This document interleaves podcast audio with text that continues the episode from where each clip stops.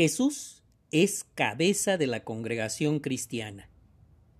Efesios 5:23 dice, Porque el esposo es cabeza de su esposa, tal como el Cristo es cabeza de la congregación, salvador de este cuerpo. Centrémonos en la expresión tal como el Cristo es cabeza de la congregación. Así que en la palabra de Dios se indica que el cabeza del cristianismo verdadero es Cristo Jesús. En la actualidad, usa a el esclavo fiel y prudente para dirigir desde el cielo a sus seguidores en la tierra. ¿Cómo? Bueno, vamos a ver lo que dice Mateo 24:45. Allí a la letra dice, ¿quién es en realidad el esclavo fiel y prudente a quien su amo puso a cargo de los sirvientes de la casa para darles su alimento al tiempo debido?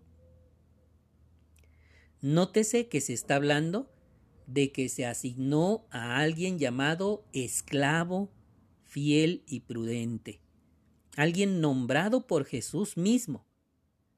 Por eso, tiene cierto grado de autoridad.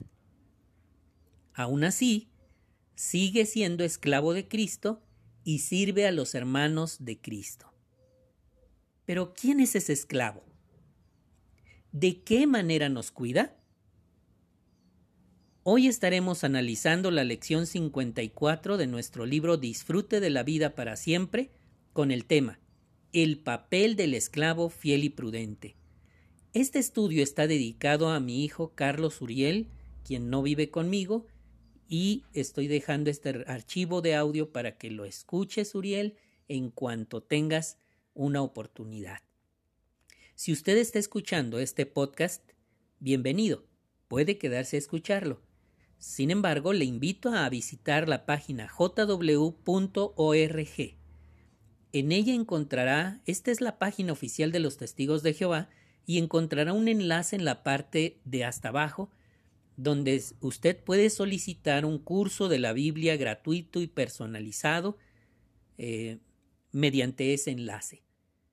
Si desea quedarse, bienvenido. Vamos a iniciar con nuestro estudio. El papel del esclavo fiel y prudente. Mi nombre es Juan Carlos Ponce y este programa se llama Consejo a mis hijos. Vamos a continuar.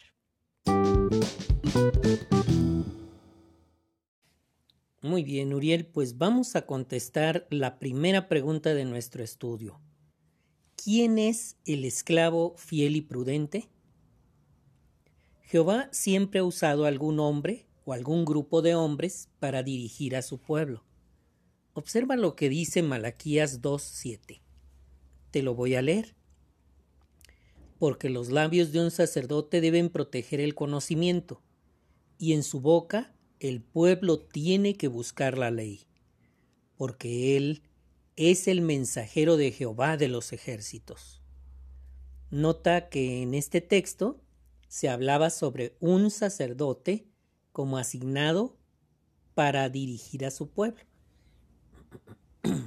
Ahora leamos Hebreos 1.1. Hace mucho tiempo, dice así, hace mucho tiempo Dios les habló a nuestros antepasados por medio de los profetas en muchas ocasiones y de muchas maneras.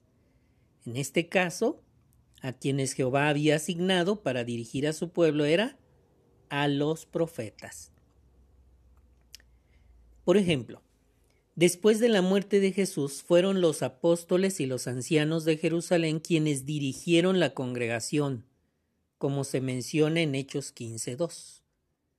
A la letra dice, pero Pablo y Bernabé no estaban de acuerdo con ellos, y tras mucha discusión se hicieron preparativos para que Pablo, Bernabé y algunos más subieran a donde estaban los apóstoles y los ancianos de Jerusalén para hablar de este asunto.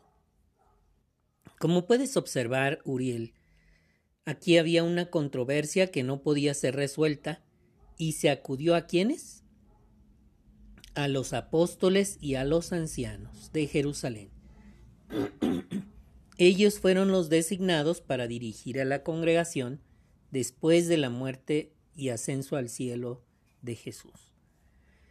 Tal como se hizo entonces, en la actualidad un pequeño grupo de ancianos, conocidos como el cuerpo gobernante de los testigos de Jehová, es quien suministra alimento espiritual y dirige la predicación. Este grupo es el esclavo fiel y prudente a quien su amo Jesús puso a cargo de esas responsabilidades mencionado en Mateo 24, 45a. A la letra dice, ¿quién es en realidad el esclavo fiel y prudente a quien su amo puso a cargo de los sirvientes de la casa para darle su alimento al tiempo debido? Todos los miembros del cuerpo gobernante, Uriel, son cristianos ungidos por Espíritu Santo y esperan el momento en que gobernarán con Cristo en su reino celestial cuando su vida en la tierra termine.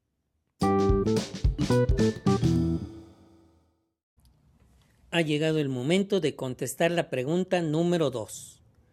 ¿Cuál es el alimento espiritual que suministra el esclavo fiel Fíjate, Uriel, que Jesús dijo que el esclavo fiel tendría la responsabilidad de darles a los demás cristianos su alimento al tiempo debido. Eso lo menciona Mateo 24:45 en la parte B. Dice, ¿quién es en realidad el esclavo fiel y prudente a quien su amo puso a cargo de los sirvientes de la casa para darles su alimento al tiempo debido? Fin de la cita. Tal como el alimento físico nos mantiene fuertes y sanos, el alimento espiritual, es decir, guía basada en la palabra de Dios, nos da fuerzas para ser leales a Jehová y cumplir con la labor que Jesús nos encargó. Primera Timoteo 4:6 dice lo siguiente: Al dar estos consejos a los hermanos, serás un buen ministro de Cristo Jesús nutrido con las palabras de la fe y de las excelentes enseñanzas que ha seguido. Nota la expresión que indica que así es como estaremos nutridos con las palabras de la fe, gracias a los consejos de los hermanos. Así que este alimento espiritual nos llega a través de las reuniones, las asambleas y las publicaciones y videos basados en la Biblia. Todo esto, Uriel, nos ayuda a entender lo que Jehová quiere y a que nuestra amistad con Él se haga más fuerte.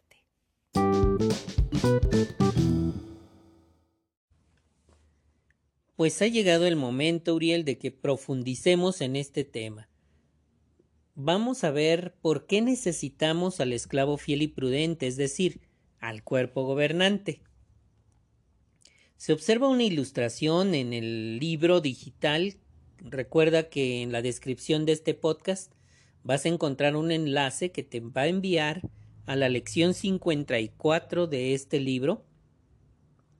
Aquí en profundicemos en el tema observarás una ilustración donde se observa en primer término una familia viendo el broadcasting mensual.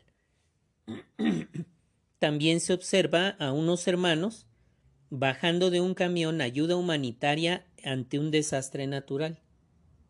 En la tercera se observa a una pareja de hermanas, de hermanos. Es un matrimonio que están participando en la predicación pública en el exhibidor.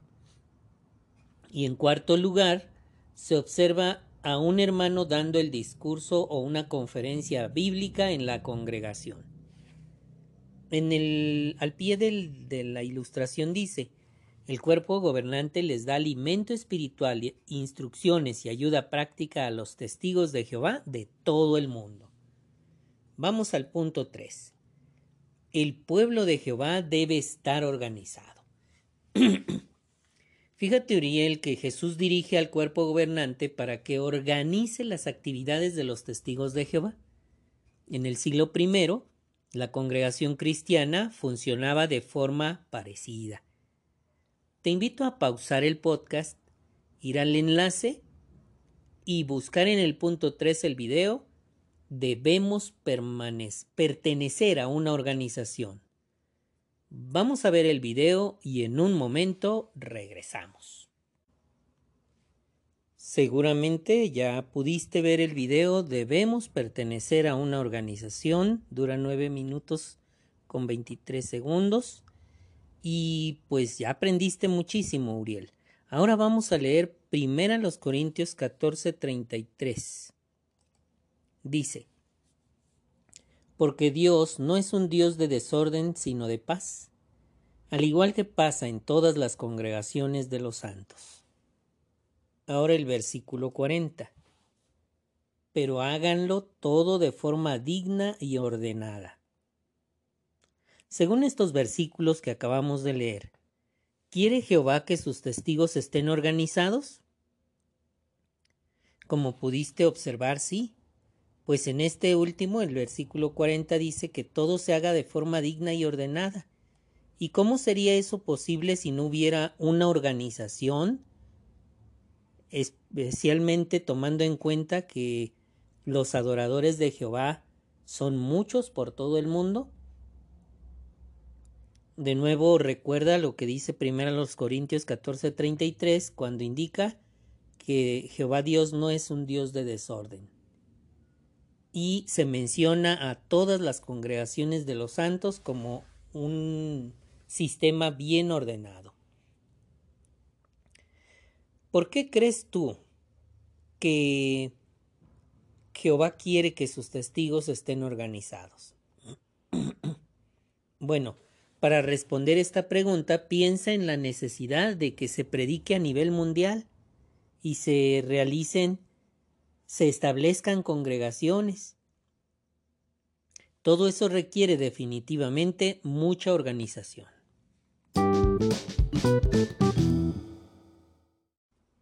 Ahora vamos a el punto número 4. El esclavo fiel organiza nuestra predicación. Fíjate, Uriel, que para los primeros cristianos la predicación era la actividad más importante. Escucha lo que dice Hechos 8:14. Cuando los apóstoles que estaban en Jerusalén oyeron que la gente de Samaria había aceptado la palabra de Dios, les enviaron a Pedro y a Juan. Ahora el 25. Después de dar un testimonio completo y predicar la palabra de Jehová, salieron de regreso a Jerusalén y fueron declarando las buenas noticias en muchas aldeas de los samaritanos. En el siglo I, ¿quiénes dirigían la predicación? ¿Pudiste notarlo, Uriel? Aquí en el, en el versículo 14 dice que los apóstoles que estaban en Jerusalén. Ellos se encargaron de que cuando escucharon que en Samaria habían aceptado la palabra de Dios, se enviara a personas capacitadas. Ahora bien, ¿qué hicieron Pedro y Juan con las instrucciones que les dieron los demás apóstoles?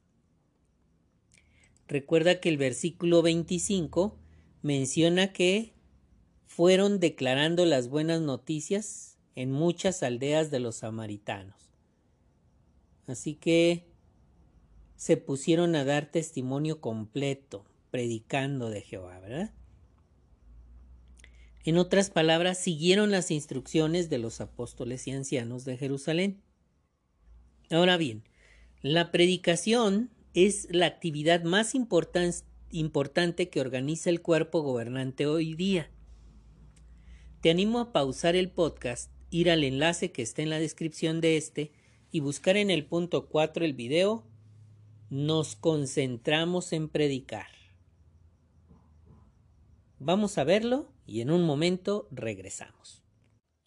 Seguramente ya pudiste ver este video que dura un minuto 37 segundos. Se llama Nos concentramos en predicar. Pues bien, Nuriel, Jesús destacó lo importante que es predicar. Vamos a leer Marcos 13:10. Dice, Además, primero se tienen que predicar las buenas noticias en todas las naciones. Pregunta. ¿Por qué le da el cuerpo gobernante tanta importancia a la predicación? Bueno, como pudiste observar, la profecía bíblica indica que antes del fin de este sistema de cosas se tienen que predicar las buenas noticias. Y la seguridad que tiene el cuerpo gobernante en el cumplimiento de estas profecías hace que le, otorguen la importancia que tiene la predicación.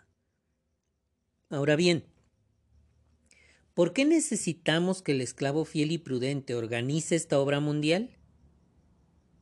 Como pudiste observar en el video, Uriel, se requiere muchísimo esfuerzo, muchísima organización y pasos bien pensados para poder alcanzar al mayor número de personas y puesto que queda poco tiempo, pues se requiere que se haga con mucha, mucha organización.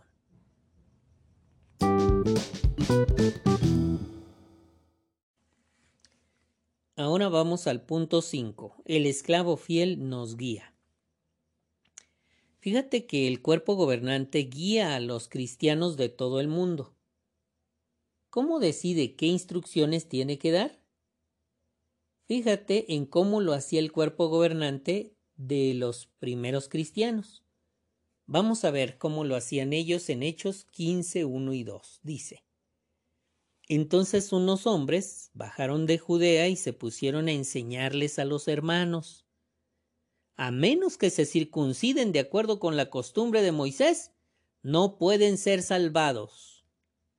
Pero Pablo y Bernabé no estaban de acuerdo con ellos y tras mucha discusión, se hicieron preparativos para que Pablo, Bernabé y algunos más subieran a donde estaban los apóstoles y los ancianos de Jerusalén para hablar de este asunto. ¿Pudiste notar qué asunto causó un desacuerdo entre algunos cristianos del siglo I? Nota que algunos hermanos estaban enseñando que a menos que se circuncidaran de acuerdo con la costumbre de Moisés, no podían ser salvados. En otras palabras, la verdad estaba llegando hacia otros países que no eran judíos, ni siquiera sabían de la existencia de la circuncisión, y ahora estos cristianos insistían en que debían circuncidarse, que es una, una cirugía con la que se le quita el prepucio al, al pene. Ahora bien, ¿a quiénes acudieron Pablo y Bernabé y otros cristianos para aclarar este asunto? ¿A quiénes acudieron? ¿Pudiste notarlo, Uriel? Nota que se hicieron preparativos para que tanto Pablo como Bernabé y algunos más subieran hasta donde estaban los apóstoles y los ancianos de Jerusalén. Eran ellos los que iban a decidir. Ahora vamos a leer Hechos 15, 12 al 18. Al oír esto, el grupo entero se calló y se pusieron a escuchar a Bernabé y a Pablo, que les contaron todos los milagros y las cosas impresionantes que Dios había hecho mediante ellos entre las naciones. Cuando terminaron de hablar, Santiago dijo, Hermanos, óiganme. Simeón nos ha contado con todo detalle la primera vez que Dios dirigió su atención a las naciones para sacar de entre ellas un pueblo para su nombre. Y eso coincide con las palabras de los profetas tal como está escrito. Después de estas cosas volveré y levantaré de nuevo la tienda de David, que está caída. Reconstruiré sus ruinas y las restauraré, para que los hombres que queden busquen diligentemente a Jehová con gente de todas las naciones, noten, personas que son llamadas por mi nombre. Así dice Jehová quien hace estas cosas, que son conocidas desde la antigüedad. Ahora leamos el 23 a 29. Esto fue lo que escribieron y mandaron con ellos de los apóstoles y los ancianos, sus hermanos, a los hermanos de Antioquía, Sia, Siria y Cilicia, que son las naciones. Saludos. Nos hemos enterado de que algunos de entre nosotros sin recibir instrucciones nuestras, han ido y les han causado problemas con sus palabras tratando de confundirlos.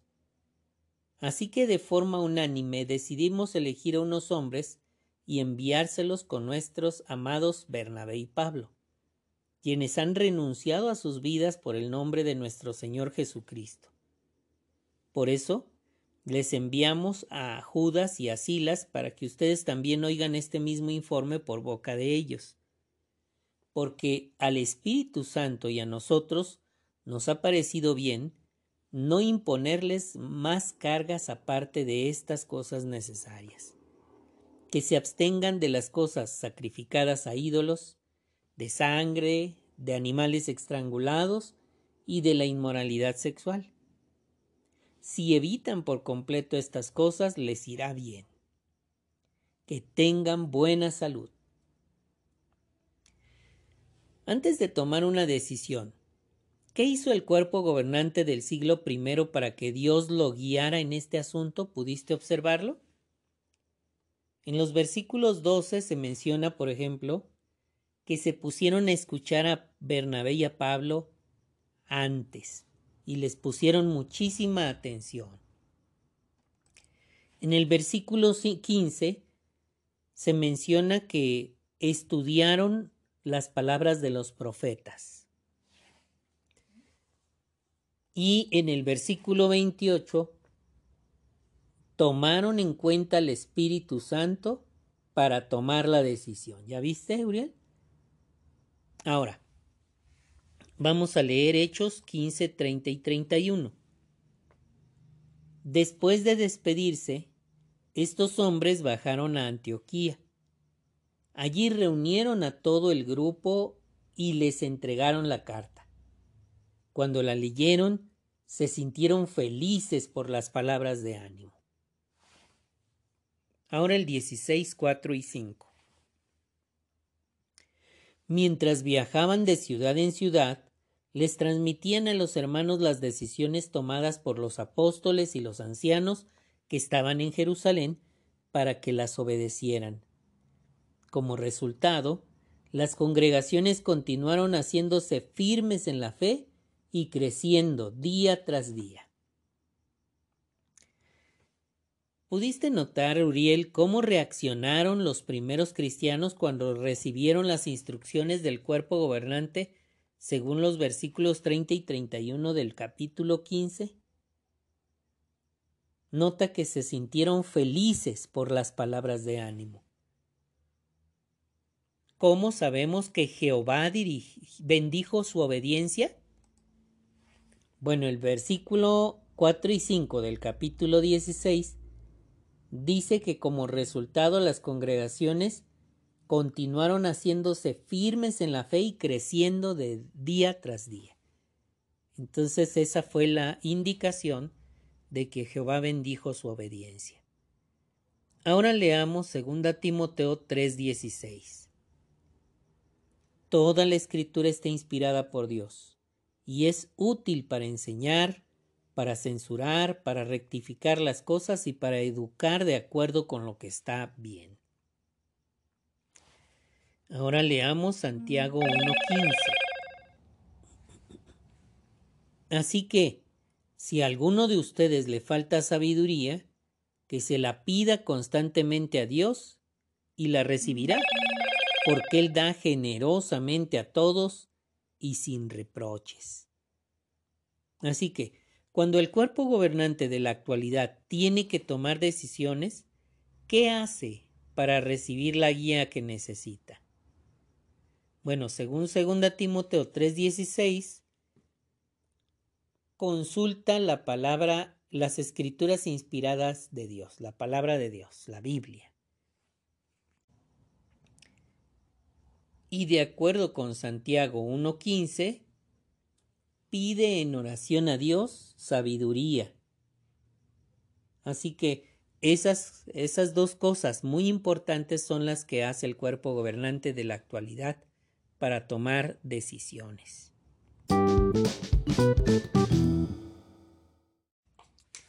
Muy bien, Uriel, pues como un ejercicio para esta lección, imagínate que alguien te dice, obedecer al cuerpo gobernante en realidad es seguir a hombres.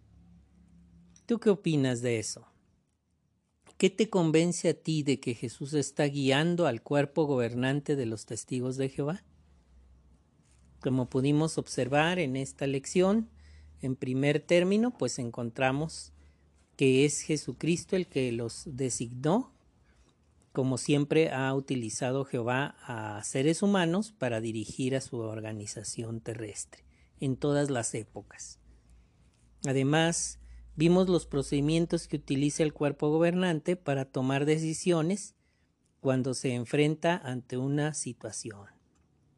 Busca la guía de la palabra de Dios, escucha con atención lo que va a resolverse y pide la guía del Espíritu Santo en oración.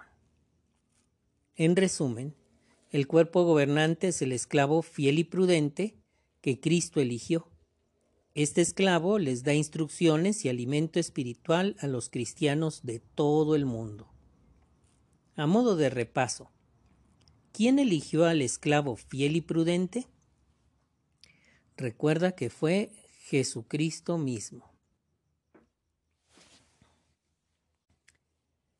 ¿De qué manera nos cuida el cuerpo gobernante? Bueno, además de organizar todas las actividades a nivel mundial de la organización y producir alimento espiritual nutritivo como el broadcasting mensual, organiza la ayuda en situaciones de desastre, la predicación pública y eh, la impartición de discursos e información bíblica en la congregación.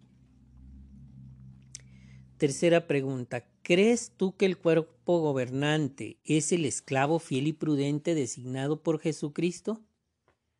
Bueno, esa es una pregunta que tú deberás contestar de manera personal después de haber analizado todas las pruebas de este estudio.